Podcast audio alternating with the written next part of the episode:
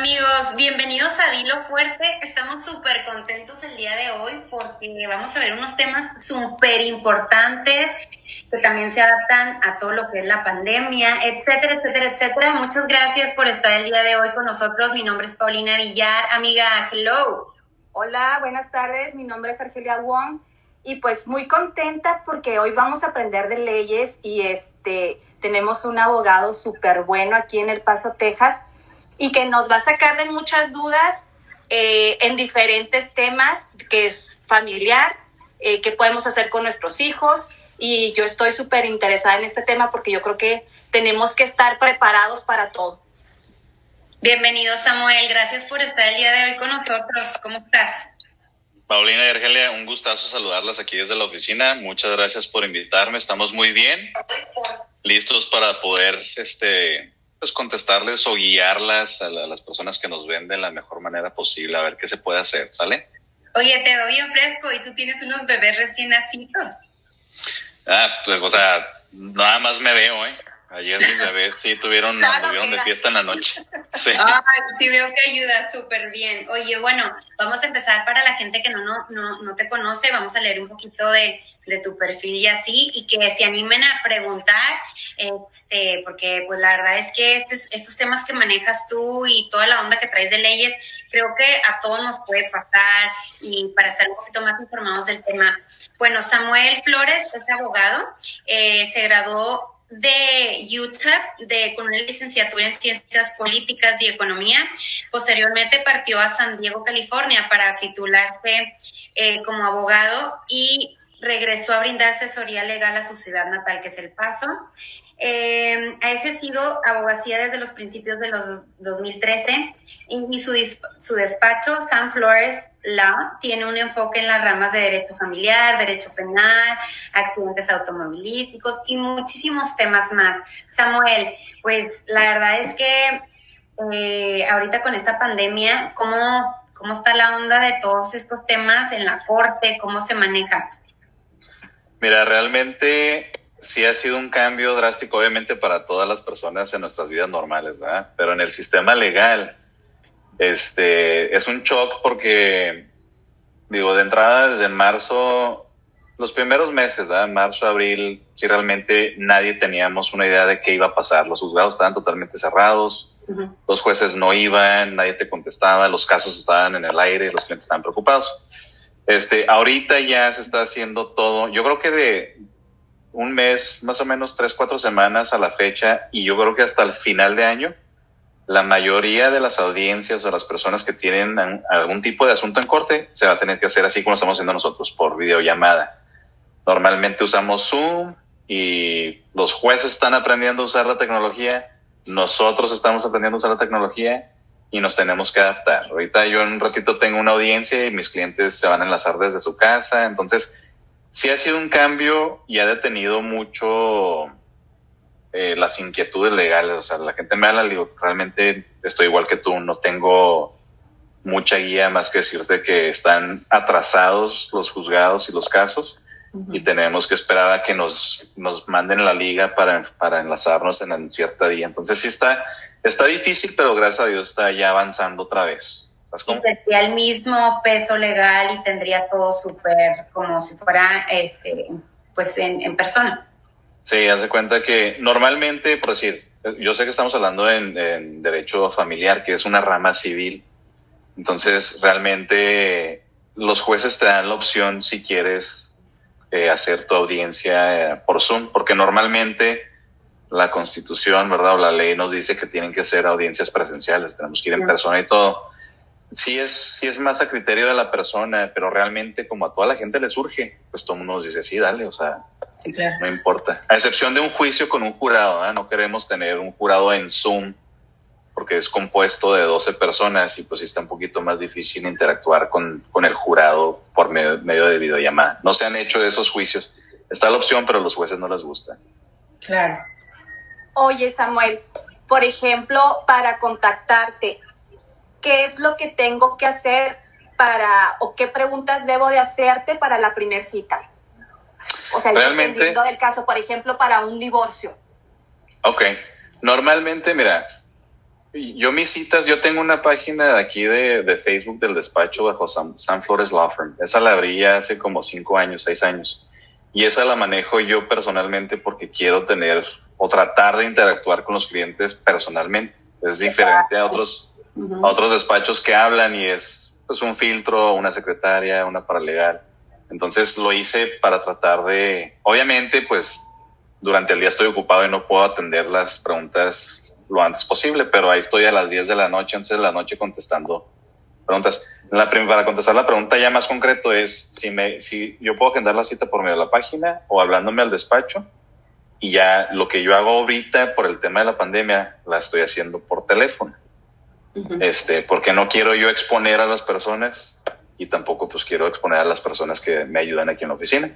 Este, realmente si me dices qué tipo de caso es, es un caso familiar, no te pregunto a primera instancia qué tema, nada más te voy a citar y ya aquí en, la, en el despacho hablamos abiertamente de, de temas de la asesoría.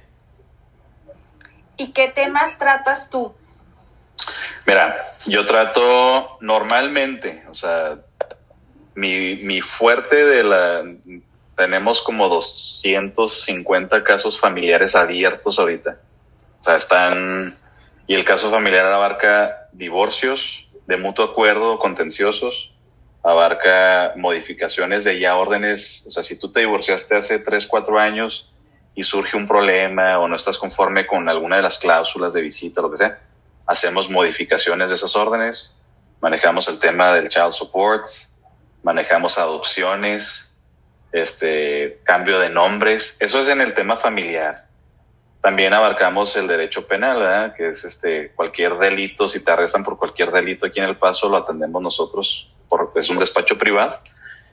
Y cualquier tipo de accidente automovilístico. Son las tres son las tres ramas, pero realmente el, mi volumen de casos está en el tema familiar, porque surge mucho. O sea, desafortunadamente, este, o afortunadamente para algunas de las personas, mis clientes me dicen, no, gracias a Dios. Entonces, este, unos, dependiendo cómo lo veas, pero sí hay mucho tema familiar. Y por eso me, no creas tú que yo decidí, yo me quiero graduar de Derecho y quiero ser abogado familiar. Así no fue. O sea, yo realmente me quería dedicar a ser este fiscalista, las personas que te meten al bote o a la cárcel.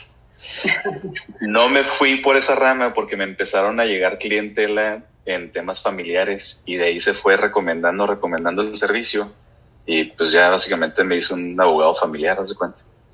Que siempre ese tema va a existir, Samuel. Oye, bueno, pues vamos a ir un poquito con las preguntas más profundas y más formuladas. Ok. Y bueno, porque hay muchos conocidos que últimamente, pues, no sé, por lo del child support, todas estas cosas que no pagan los papás, sobre todo que ayer yo no sé si festejaron todos los papás o los festejaron, este, porque se debe ahí dos que tres eh, para los pañales de los niños. Pero bueno, ¿cuántas, ¿cuántas pruebas se necesitan para determinar que una persona es culpable? ¿Cuántas qué, perdón? ¿Cuántas pruebas se necesitan? Para determinar que alguien es culpable en qué. O, o en, en, algún delito que hayan cometido, que tú digas, bueno, se necesitan, yo sé que los casos varían, pero que, no sé, que digan, bueno, esta persona, eh, la verdad es que robó, ¿no? Por decir algo. normalmente, sí. Mira, eh, obviamente cada delito tiene, le llaman elementos, ¿verdad? Son cosas que tienes que comprobar. Para darte un ejemplo más o menos sencillo, en el tema del día del UI, este fin de semana, o, ya ahora que abrieron los bares, que el 75% y todo eso, están surgiendo muchos arrestos por día del UI.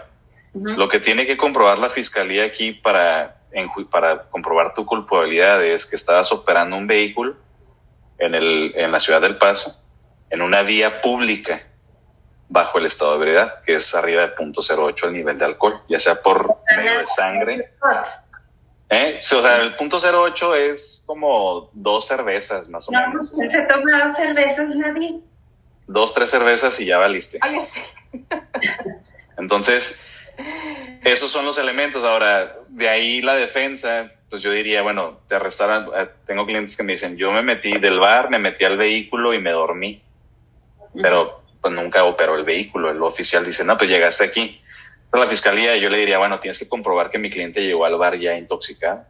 porque no lo, no lo agarraste manejando, o sea, no estaba operando el vehículo. Entonces, cada delito tiene diferentes elementos, normalmente son cuatro o cinco elementos que tienes que entablar. Sería más específico el, el tipo de crimen, pero lo que yo le diría a la gente, en un, en un caso, en un, si te van a arrestar por un delito, es no des información al oficial. O sea, no, no se trata de ser descortés o rayársela o ponértela al tú por tú.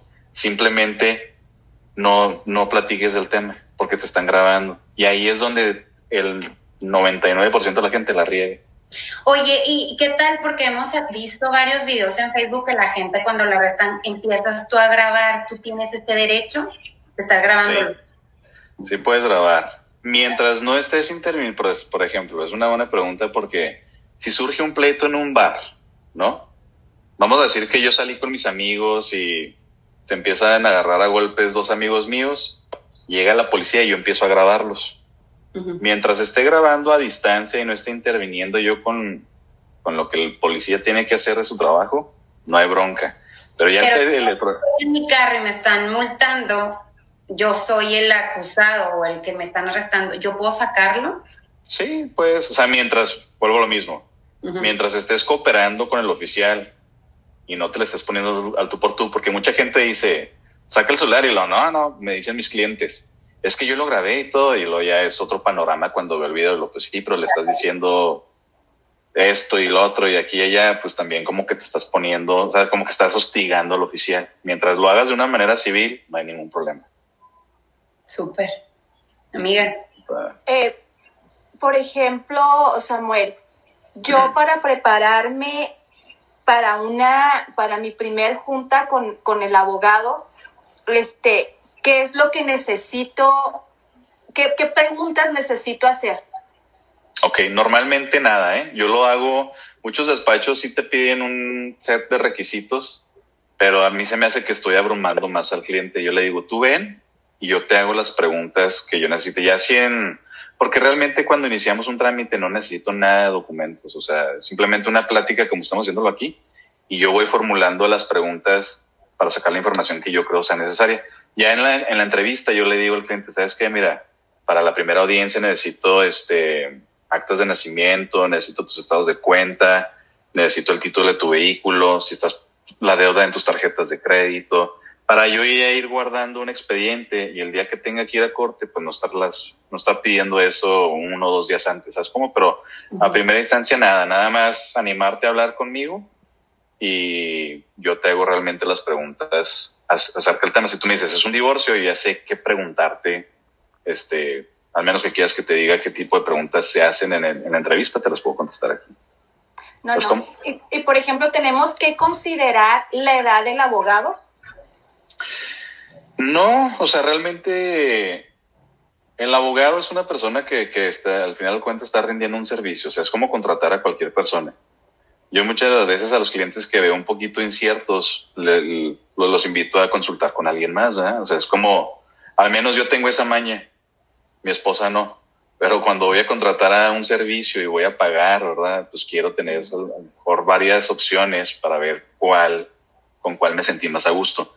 Aquí hay abogados de mi edad así más jóvenes, no digo que soy un niño, pero eh, no, no somos muchos. Ahorita está viendo un poquito más. Ya los abogados más grandes empiezan a retirar y todo y surge más empleo para nosotros.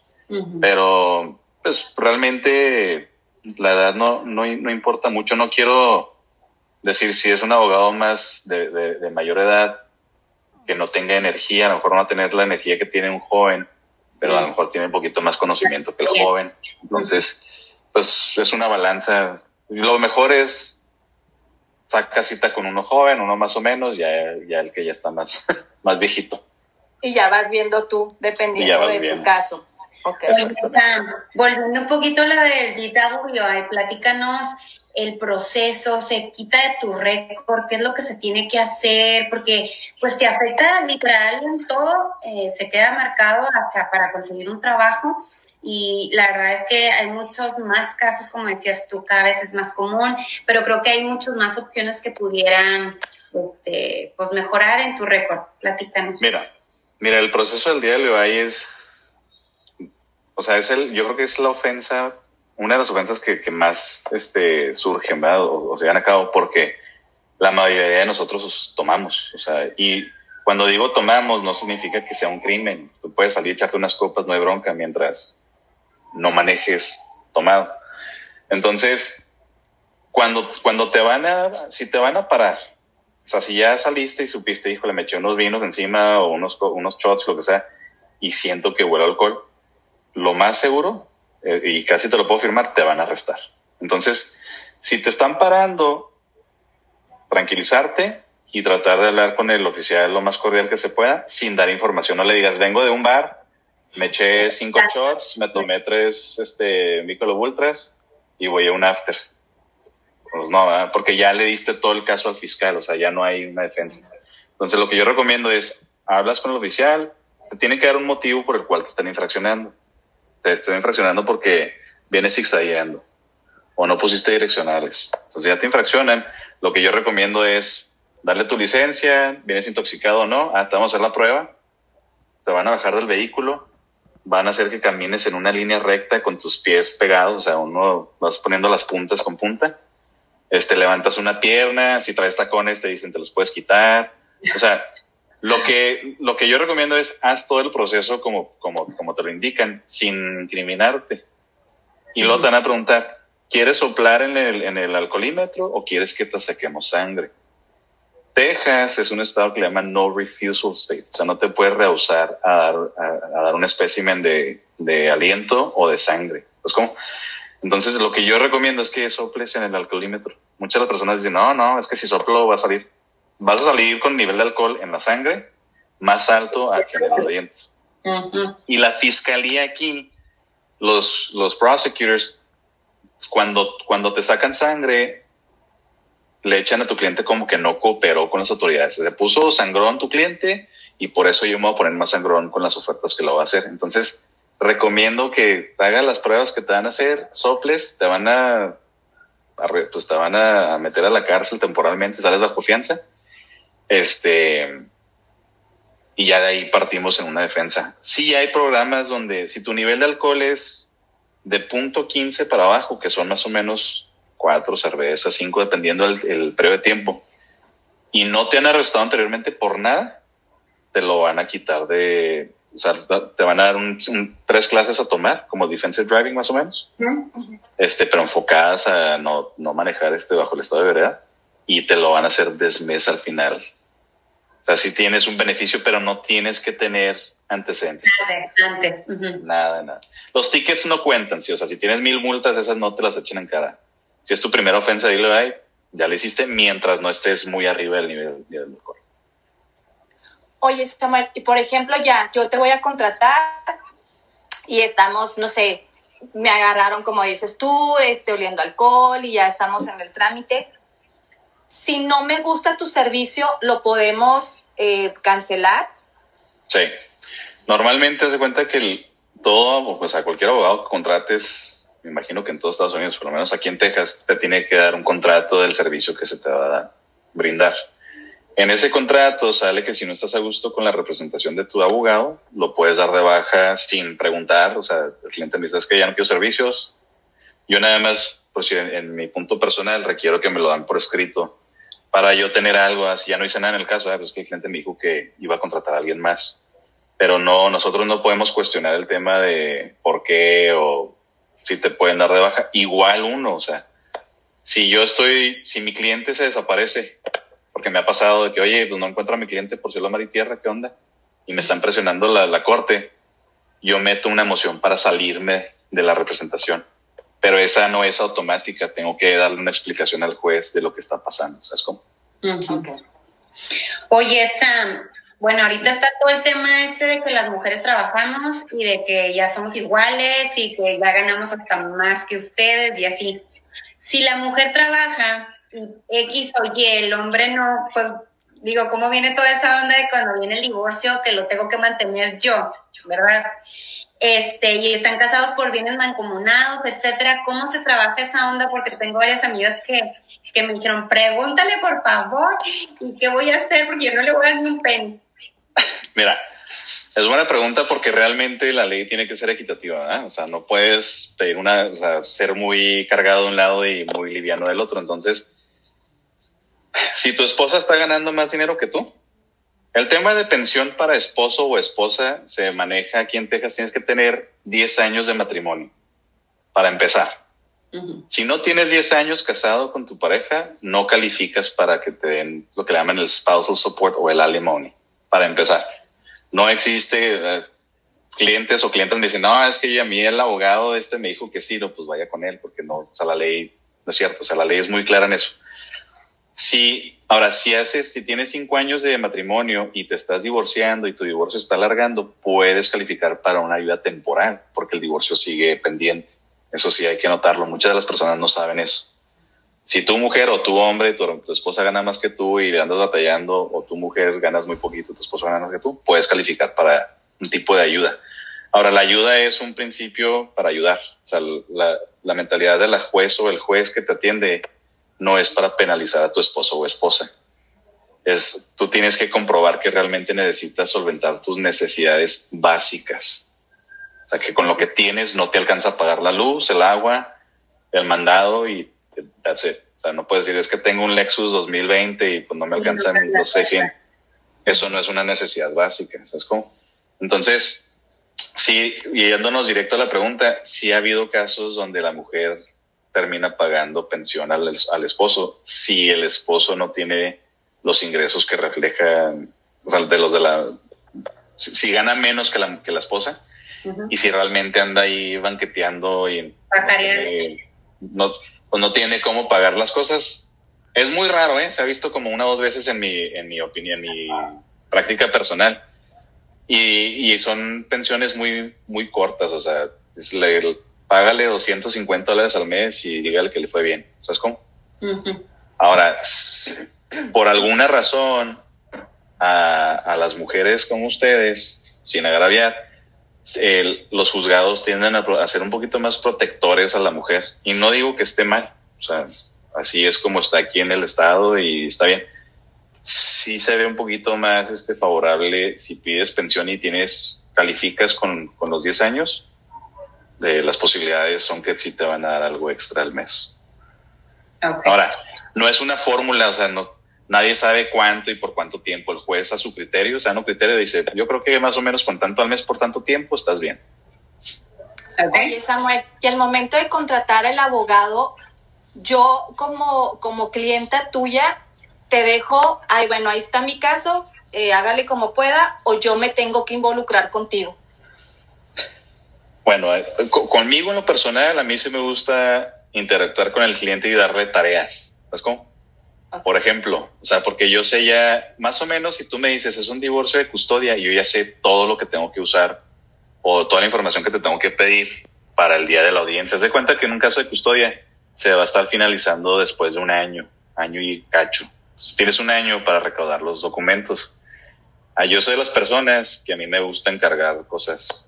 ¿Sabes qué? Dame, necesito fotos tuyas de tus hijos, necesito eh, las los reportes de la escuela, cómo van las calificaciones, y ya tú me las vas trayendo para yo estar aquí este, armando. Esas son mis balas, hace cuenta.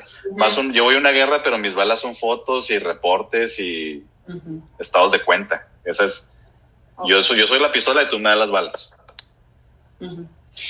Oye, Sam, hay varios delitos que, pues, por X o Y, eh, sabemos de conocidas de que salió el fulano. ¿Por qué? Entonces, mi pregunta es, ¿qué delitos pudieras, eh, son los que se pagan bajo fianza? O sea, porque de repente dices, no manches, o sea, ¿cómo? Pagaron y lo dejaron salir y es el violador de no sé qué si sabe.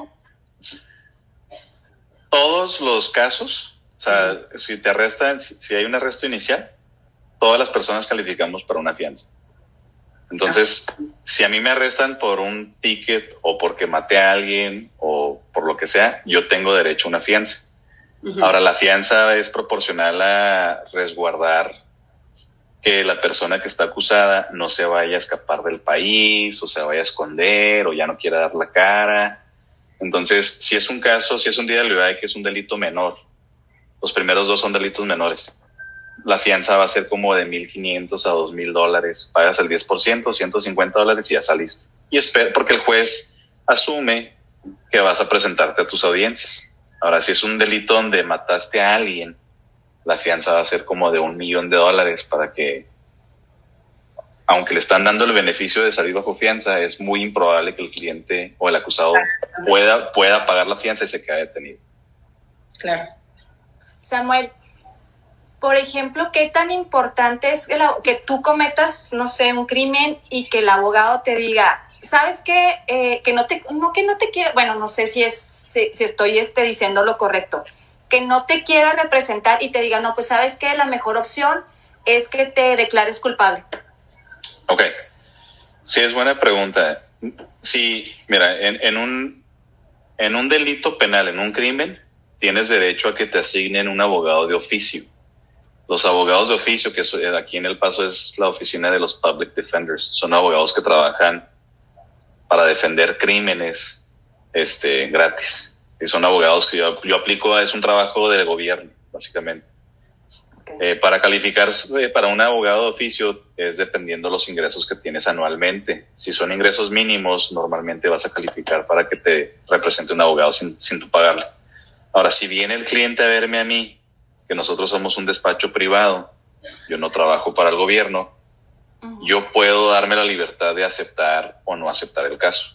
O sea, yo le puedo decir, ¿sabes qué? O sea, sin darle una explicación, ¿sabes qué? Pues yo no tomo, no manejo este tipo de trámites, te recomiendo a mi colega tal, aquí está su número, esta es su dirección.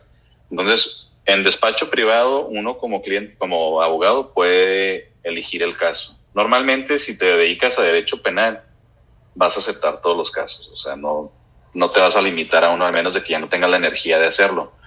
Si estás en la ciudad, ahora un despacho privado, yo me puedo dar de alta para que me asigne la ciudad casos de oficio donde yo no le cobro al cliente que me pague la ciudad. Yo no estoy dado de alto en ese servicio, pero hay abogados privados que sí. Si a mí me llega un caso de la ciudad y me están diciendo tienes que representar a esta persona, yo no puedo decir que no, porque viene directamente de la ciudad. Sí, es como obligatorio, ¿no? Exacto.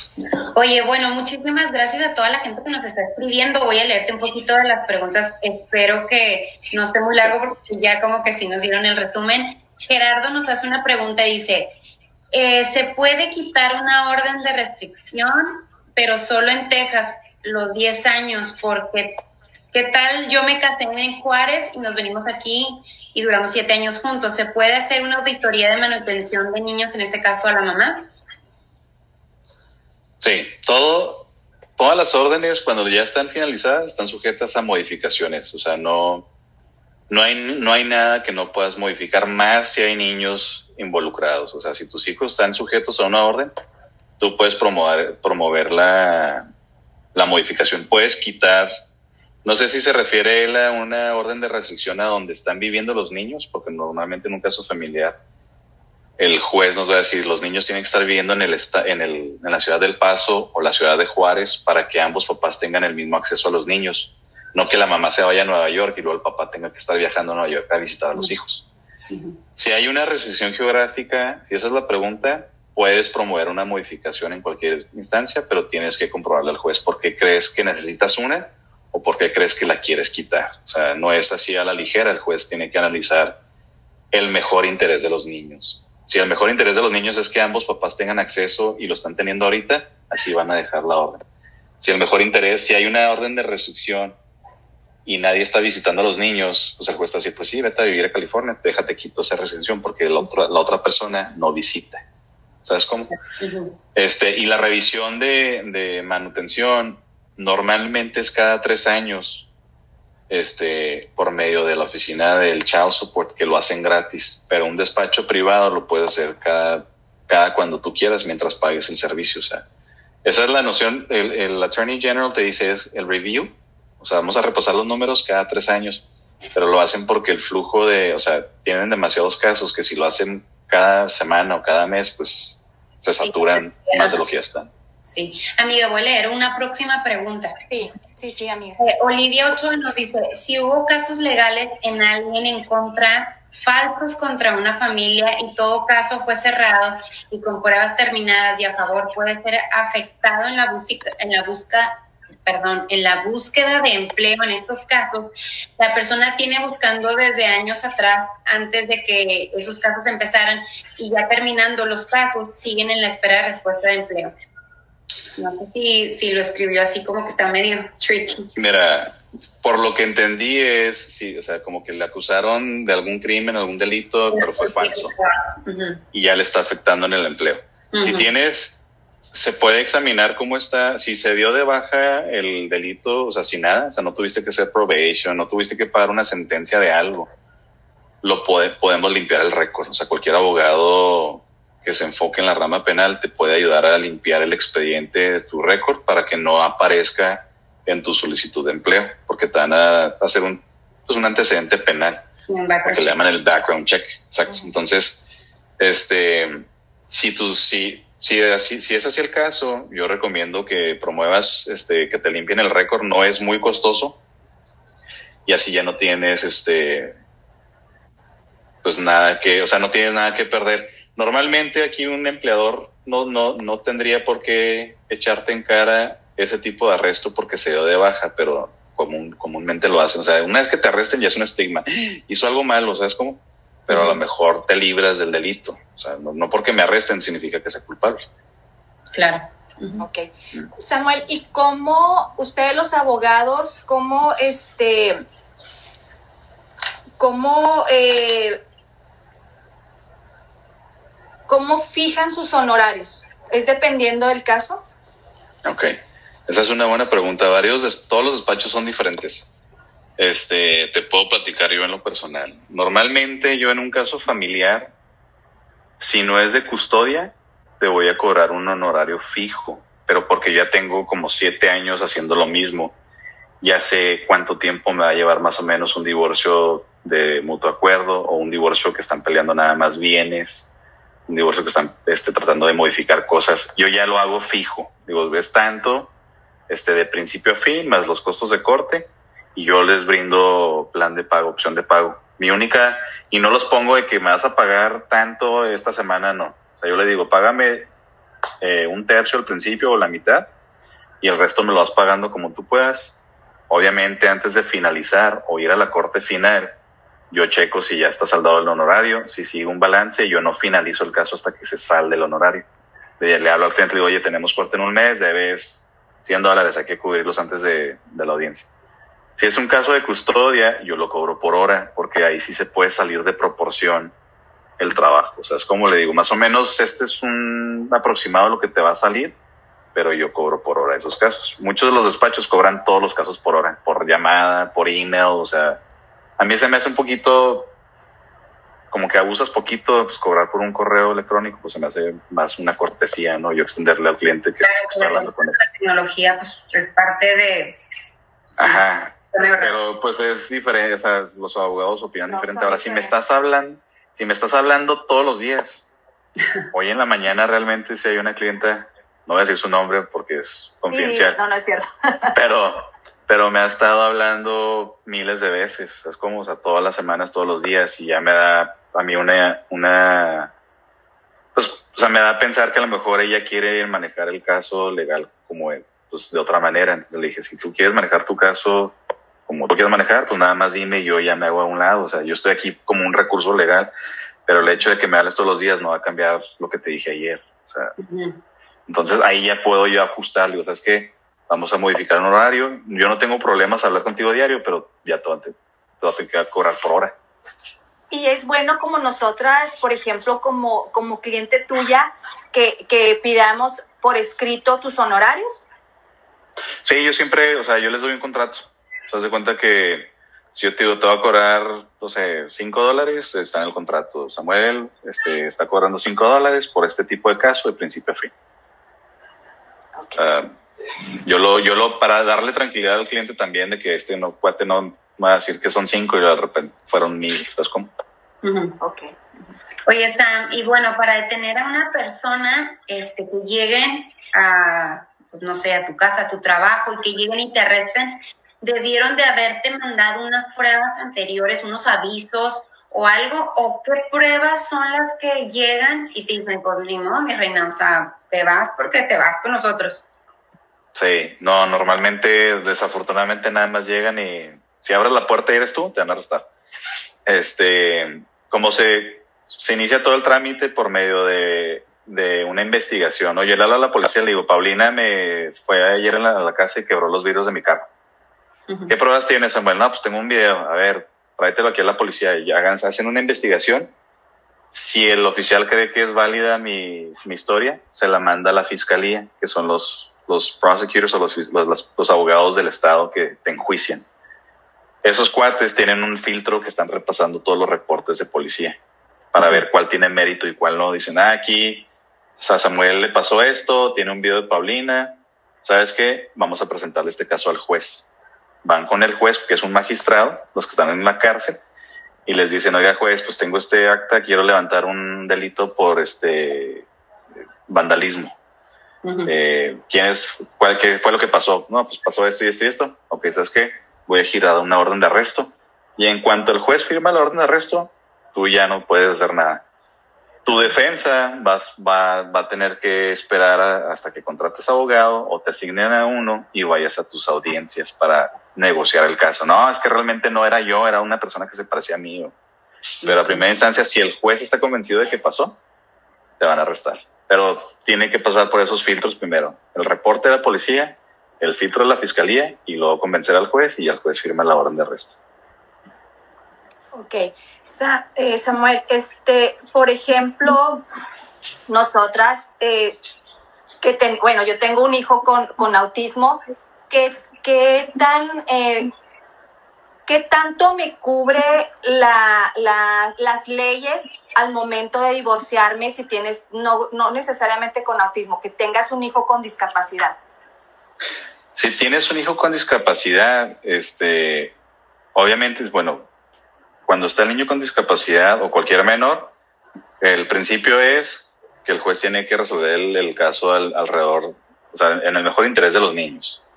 En un caso de, de, un niño con una discapacidad, si está diagnosticadamente, o sea, si, si tiene el diagnóstico médico, o sea, que avala que está discapacitado tiene una incapacidad, este, si tu mamá tienes la custodia de ese niño, por ejemplo, la orden de pensión alimenticia, el child support, es de por vida en vez de que hasta los 18 años. Porque el niño va, va, pues necesita un poquito más, un extra, ¿no? Entonces, ahí la ley te avala poquito más, dice, no, pues tienes que tu papá también aportar y ayudar a tu hijo porque tiene una discapacidad una incapacidad, ¿sabes cómo? Este, pero sí tiene que estar, se ha, sur, ha surgido, yo he estado en el lado donde cuestiono, porque es mi trabajo, a la mamá del otro lado, le digo, no es porque no te crea, pero hay, existe un diagnóstico médico Sí, pero no lo traje en corte. Le digo, bueno, pues el día de hoy era el momento de presentarlo, ¿verdad? porque ¿cómo comprobamos si sí es cierto o no es cierto? Porque si es un impacto económico, si vas a estar pagando una pensión de por vida, ¿sabes cómo? Entonces, si existe el diagnóstico médico, te van a, ese es el, realmente ese es el recurso este, que te va a dar la ley. Y si existen terapias y cosas extras que tienes que hacer para tu hijo, va a ordenar a que ambos padres contribuyan a las terapias y que sean prioridad. Y también en cuanto, o sea, yendo a las terapias y dos, eh, pues entrándole a los pagos, ¿verdad? El papá no puede decir, no, es que yo pago child support y con eso. El juez va a decir, no, chico. Este es un tema un poquito distinto a los demás. Uh -huh. Hay que, hay que contribuir ahí. Okay. Entonces, básicamente. Chicas, gracias por, por escribirnos. Nos están poniendo dónde pueden hacer las citas y cuánto cuestan las consultas. Aquí en el mismo, en el link, pusimos la firma de Samuel Flores para que ahí puedan hacer sus citas y que también ahí Samuel les pueda contestar. Él es el que está contestando este, personalmente y que les den los precios que, que tienen las consultas. Bueno, Samuel, platícanos de casos que hayas tenido chistosos, algún caso que tú digas, es rarísimo que pase, pero me pasó en tu experiencia como abogado. Casos chistosos. Híjole, pues es que hemos visto miles de cosas que, o sea, he visto casos donde la persona está demandando a Dios. Ay, no. Exacto. O sea, así las mismas caras que son ustedes dos. Así que me llegan y lo quiero demandar a Dios. Y yo así como que, pues no, o sea, ya como que a, a, ¿Por qué? aterrizas. Pues porque la vida ha sido muy injusta con él. O sea, personas que andan ahí, digo, no sé, la persona se veía bien, ¿sabes cómo? O sea, no, no se veía por como que ejemplo, estaba. en, ese tipo de casos, o sea, sí, sí, este, hay, hay abogados que te dicen, ándale, pues venga y aquí yo la voy a representar. O sea, sí, sí existe. A o veces, sea, a veces. O sea, en ese caso tan drástico no creo, pero otra, otra vez me, me dijeron, oye, pues es que yo quiero heredarle todo a mis mascotas. Y yo, ok, pero hay cosas que, o sea, está medio raro. O sea, es hay gente, yo, yo entiendo, yo, a mí me encantan los animales, pero cosas así que no ves en el día a día. Quiero darle a mi, a mi perro mi carro. No, o sea, por ahí no va. Este, entonces sí, se presta para ver las cosas que tú te puedes imaginar. A mí me las han platicado aquí en la oficina. Es como entonces, ¿Y qué haces en Este- ese tipo de casos? O sea, Mira. ¿los escuchas o cortas la comunicación? ¿O qué? O Mira. sea, normalmente, a- o sea, a mí me han dos cosas que, que son ciertas y, y mis clientes, si me están viendo, pueden avalar por mí, porque ha habido muchas personas que llegan aquí a pedirme un trámite súper sencillo. Este, y yo les digo, sabes que yo te lo hago y no te voy a cobrar. O sabes que no tiene caso que me contrates a mí porque lo puedes hacer tú solo y te vas a ahorrar un- una lana. Otros abogados te dicen, sí, vente y yo te voy a cobrar tanto. Por ejemplo, en un divorcio de común acuerdo, si viene el cliente y me dice, es que me está, está tramitando, este es el abogado de mi esposo, y me dicen que es de común acuerdo, y ese es el decreto, pero yo tengo miedo. Le dije, yo te ayudo a repasar el decreto para cerciorarnos de que no te estén chamaqueando, por así decirlo. Sin, sin decirte, págame mil dólares o mil quinientos dólares y, y yo te ayudo a firmar. Se me hace mala onda. Entonces, y ahora ya clientes que vienen con casos donde, por decir, me tocó uno que me puso un mal review en Google, alma mía. Me dijo, un video. un, un review, Un- un, un review, un mal review. Haz de cuenta que el caso era, este sí puedo platicar abiertamente porque es un, es un caso público, ya me, me dejó el comentario ahí.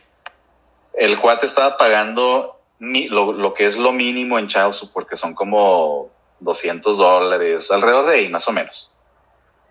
Porque está, no tiene ingresos y quería hacerle una reducción a su pago. Le digo, es que la ley no me permite reducirlo más del ingreso mínimo. Si no tienes trabajo, Texas asume que al menos tu potencial es generar el ingreso mínimo.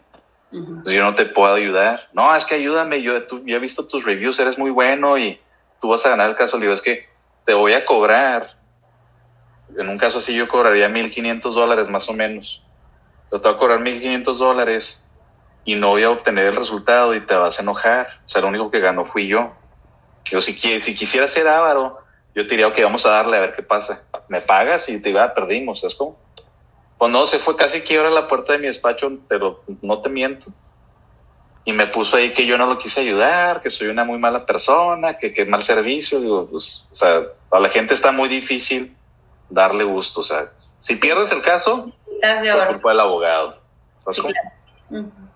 Entonces, Samuel, ¿qué instituciones este, pueden ofrecer servicio legal gratuito en Estados Unidos?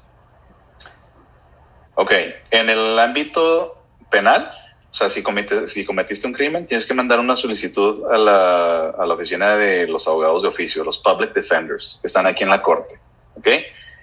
Ahí ellos te dicen si calificas o no para un servicio gratis. En el ámbito civil, este, hay una, una institución que se llama Texas Rio Grande Legal Aid. Son famosos por Legal Aid. Tienen página de internet.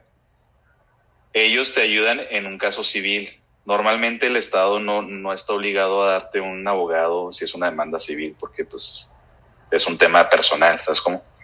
Pero esta institución te ayuda si tienes bajos recursos, pero son muy elitistas en seleccionar los casos, o sea, de 10 aplicantes a lo mejor a uno lo van a seleccionar.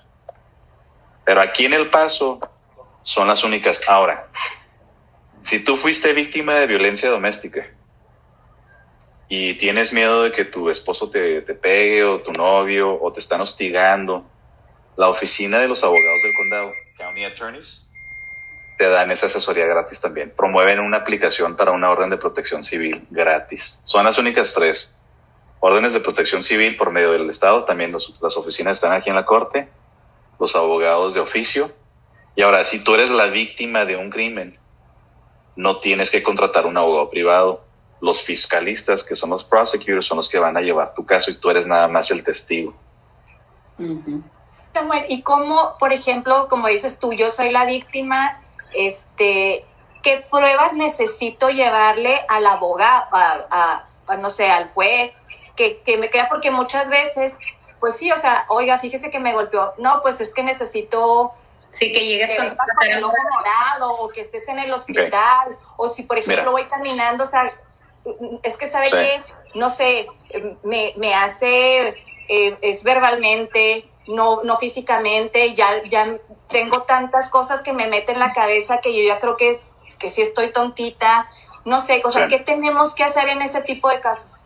Mira, el, si es violencia doméstica, perdón, si es violencia doméstica física, pues obviamente, y, caes al hospital, lo que tienes que hacer siempre que, eres una víctima es hablarle al 911, porque hay muchas mujeres o, hombres o lo que sea que son víctimas que no hacen el reporte. Si no lo haces a primera instancia, olvídate que te crean en un futuro. Entonces, hacer el reporte es súper importante el día y el momento que está pasando, no 20 horas después, no una semana después, porque tienes más probabilidades de ser protegida y que van a arrestar a la otra persona. Si es un abuso verbalmente donde no exista eh, violencia física, si es por mensaje, guarda tus mensajes, haz un reporte. Si la policía no quiere promover una, un arresto, te vas a las oficinas que te digo del condado y ellos sí van a hacer la orden de protección civil. O sea, haz de cuenta que la, las órdenes es una aplicación de un juez familiar que le dice al, al que te está acusando, o le paras a tu tema o te voy a arrestar. Es como un estate quieto, básicamente. Entonces, sí existe, o sea, sí hay mucho remedio, pero lo tienes que reportar. Si no es, vuelvo a lo mismo, si no es violencia física y no tienes mensajes de texto y nada más te está así abrumando por teléfono, graba las llamadas o grábalo. Porque fuera de ahí, si es tu testimonio nada más, no van a hacer nada, desafortunadamente. Súper interesante todo lo que nos platica Samuel tenemos bien poquito tiempo y no queremos este, dejar pasar porque hay gente que está interesada en hacerte citas. ¿Dónde te podemos encontrar? Dinos tus redes sociales, porfis. Mira, mi, mi página donde... Ay, está en mute. Te entró una llamada. Ya. A ver si nos escuchas. No, todavía no te escuchamos. Pero de todas maneras, para la gente que nos está viendo, pusimos el nombre de la firma de Samuel Flores, ahí las pueden contactar y a ver si ahorita, a ver si vuelve en sí el audio para que nos dé su teléfono para hacer cita. ¿Me escuchan o no? Sí, ya. ¿Sí? Ok. Sí. Mira, mi página del despacho es Sam Flores Law Firm, la de Facebook, que es la que yo controlo. No puedes hablar al 915 300 24 39 15 300 2430 o venir aquí a la oficina. Estoy yo entre la Yandel y la Reina, 3004 East Yandel. O tengo una página de internet, sanfloreslaw.com. Perfecto, para que por favor toda la gente que nos ve puedan hacer tus citas y ahí les va a dar Samuel mucho más información, amiga. Sí, Samuel, por último, este, aparte de, de cómo bueno, o sea, ya yo creo que ya nos regresamos poquito al child support. Por ejemplo, hay personas que dicen, prefiero irme a Juárez que pagarle a esta chava el child support. Es, o sea, ¿cómo, ¿cómo podemos hacerle en este tipo de casos que dicen, no sabe qué, yo renuncio, vas, me voy? Si, si no existe un pago de pensión, se hace la demanda todavía, yo puedo hacer que el juez me dé una orden de pensión aun y cuando la persona no está aquí en el paso. Eso sí se puede hacer lo que va a pasar ahí es que se va, a estar acumulando una deuda. O sea, si la orden es de 350, 400 dólares al mes y no los está pagando porque está en Juárez, eh, está generando un, interés de 6% anual esa persona y es una deuda la única que te puede sujetar a cárcel. Entonces yo lo que recomiendo es, si existen personas que ya deben mucho dinero y están en Juárez, la persona que es la beneficiaria, o sea, la que va a recibir el pago, promueva una orden por incumplimiento de contrato, normalmente la persona que vive en Juárez no se va a presentar y el juez va a ordenar la aprehensión de esa persona. O sea, le gira una orden de arresto y se queda registrada en la ciudad y en el cruce internacional. Si esa persona a lo mejor no está pagando, pero ya cruce, pues la van a Y nos, también nos están haciendo una última pregunta que dice, ¿cómo se puede saber si a alguien no le quitaron la custodia legal de los hijos? ¿Qué, perdón? ¿Cómo se puede saber si a alguien no le quitaron la custodia legal de los hijos?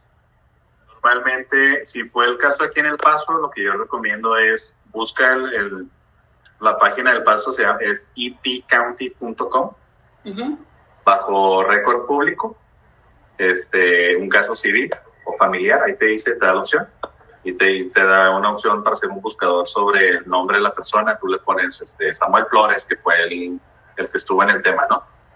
Ahí están los casos civiles que tengo. En el número de casos, si tú vas a la ciudad, le dices, quiero una orden, la orden más este, reciente de este caso, como es una, una acción pública, te la va a entregar la secretaria en la corte y pues básicamente leyendo la orden sabes qué fue el resultado de ese caso. Okay. Pues muchísimas gracias, Samuel. Nos quitaste varias dudas que teníamos. Gracias por estar con nosotros y muchas gracias este, a la gente que nos está viendo que hizo sus preguntas. Amiga. Samuel, pues te agradecemos, te tuvimos que pepenar porque estuviste súper ocupado, te tenemos casi un mes buscándote y te agradecemos un chorro que nos hayas dado este espacio. Como ves, tenemos mucha gente que tenían dudas, esperamos que, que, que por favor paguen todo lo que deben, no tomen tanto, no manejen. Y este, y te vamos a seguir buscando, Samuel, porque creo que hay mucha gente que quedó con varias, varias este, dudas y preguntas. Pero primero que nada te agradecemos, te mandamos un beso enorme y este, y pues eh, todo por Zoom, divorcios, me platicabas que ibas a tener una serie de casos por Zoom que pues está rarísimo, pero pues esto va a ser eh, de aquí. Una modalidad, amiga. Uh no, muchas gracias. Este, la verdad, estuve muy contento. Gracias por la oportunidad. Yo sé que Paulina eh, quedé mal a, tiempo atrás, pero por los, jueces me, asignan cosas y me atoro. No es que me dé lo importante, pero yo no dispongo de mi tiempo, lo disponen los jueces. Pero si, si en un futuro podemos hacer otra vez, igual y podemos hacer poquito más tiempo para contestarle más preguntas a la gente, yo con mucho gusto no tengo ningún este, problema con eso. Estuve muy contento y pues, espero y sea de de beneficio para las personas que pudieron lograr ver el, live. Claro que sí, muchísimas gracias. Samuel. Yo creo que, que, nos quitaste muchas dudas, tanto a nosotros como a, la gente que nos estuvo viendo. Muchas gracias por tu tiempo y muchas gracias por, por quitarnos esas dudas. Y, y, yo creo que sí vamos a tener que hacer otro programa porque es, una, es un tema muy extenso y, y que te, y que tenemos que estar preparados nosotros porque no sabemos qué va a pasar el día de mañana. Sí, no, un gustazo como siempre. Así, bueno, pues muchas gracias a toda la gente que nos ve por seguirnos en Dilo Fuerte y que le den like. No se lo pierdan el próximo programa porque va a estar buenísimo. Gracias a todos. Bye, Misami, cuídate. Bueno, chicas, cuídense. Bye. Un abrazo. Bye.